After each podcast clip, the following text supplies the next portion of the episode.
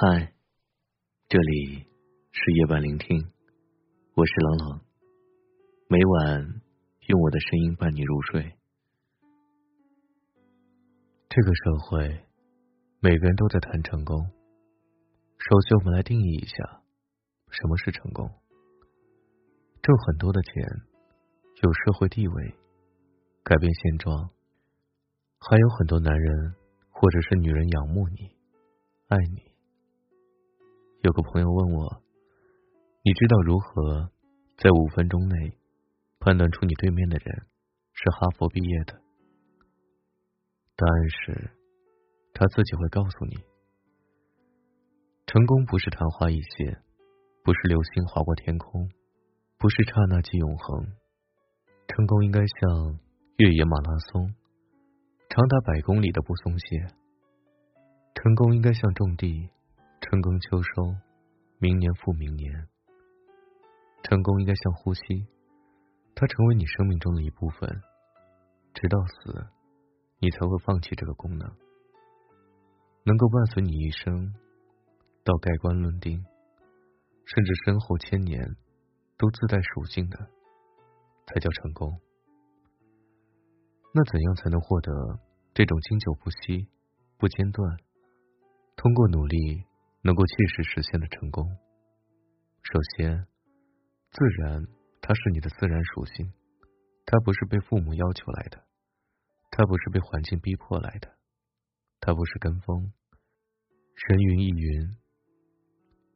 美国港湾有个 IT 男，从小喜欢拉琴，父母考虑到音乐非顶尖不能谋生，其他学习成绩还不错，高考建议他学 IT。后来，他在初创公司任职，拿了原始的股票。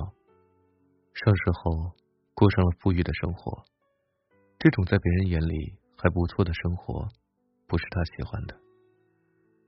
他重新开始拉琴，进入业余演出团，再进入专业的团体，这才是他心目中的成功。没有兴趣的成功，不会让你有成就感和幸福感。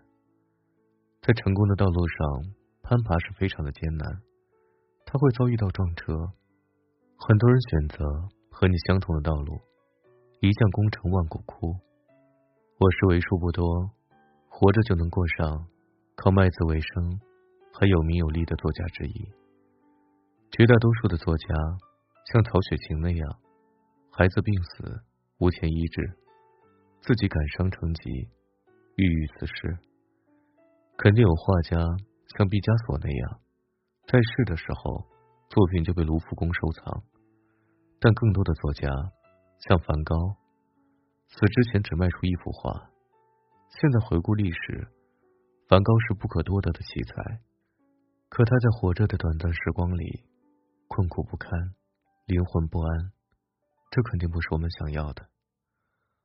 通往成功的道路上，还会遭遇龙卷风。你们知道马车工艺登峰造极是在什么时候吗？汽车问世前的那段时间最为辉煌。很可惜，当汽车来临，那些一流的马车制作工匠就失业了。成功的道路上还会有断崖式的坠落，比方说数学天才伽罗华，他死于为爱情而战的决斗。你说你一介书生？好好的去抢一个武士的女人干什么呢？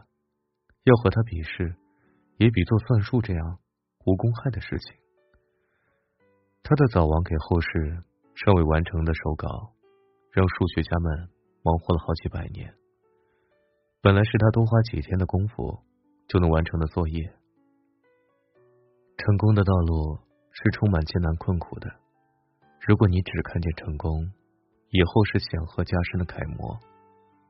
恭喜你，你落入了成功的陷阱里。大多数人是没成功已成人，所以获得广义上的成功是小概率事件。除了广义的能被拿出来展览的成功，如今这个年纪上，我对成功有另一种狭义的，也更容易和持久的定义。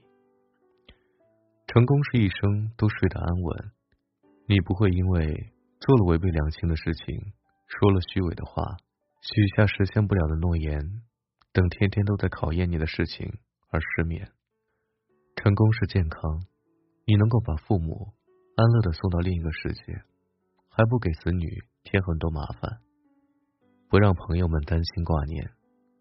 成功是接受自己的选择，哪怕他短期内不能获得回报，是大多数人不理解的。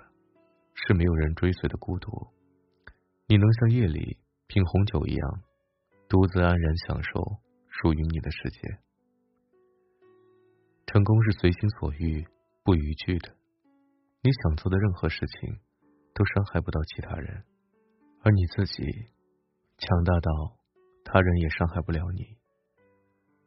成功是有知心的朋友和相爱的伴侣。很多人问我。非要结婚才能获得幸福吗？不是的。如果你是特蕾莎修女，你爱整个世界，整个世界也肯定爱你。但我还是希望你结婚，有家庭，因为这个世界最难摆平的人是你自己。你的伴侣就是照亮你所有缺陷的镜子。你能够跟这个冤家和平共处一世。而且越看越喜欢你，首先在自我修炼上就成功了。最后的最后，没有一个人能够定义你的成功。任何一次考试，任何一次批评，任何的挫折锤炼，都不能决定你生命的本质。你的成功，只有你自己能定义。你满意了，你就成功了。有一部小众电影，说的是一门不合时宜的乐器，叫唢呐，它快断代了。这种民乐学习的人越来越少，多么美妙的记忆，都扛不过电子音乐的来袭。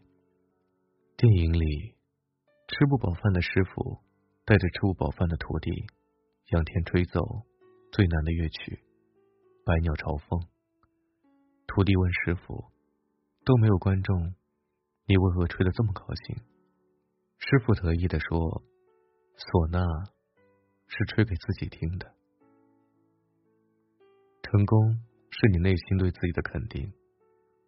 富贵不淫，贫贱不移，威武不屈，做你心中的那个英雄，你就成功了。”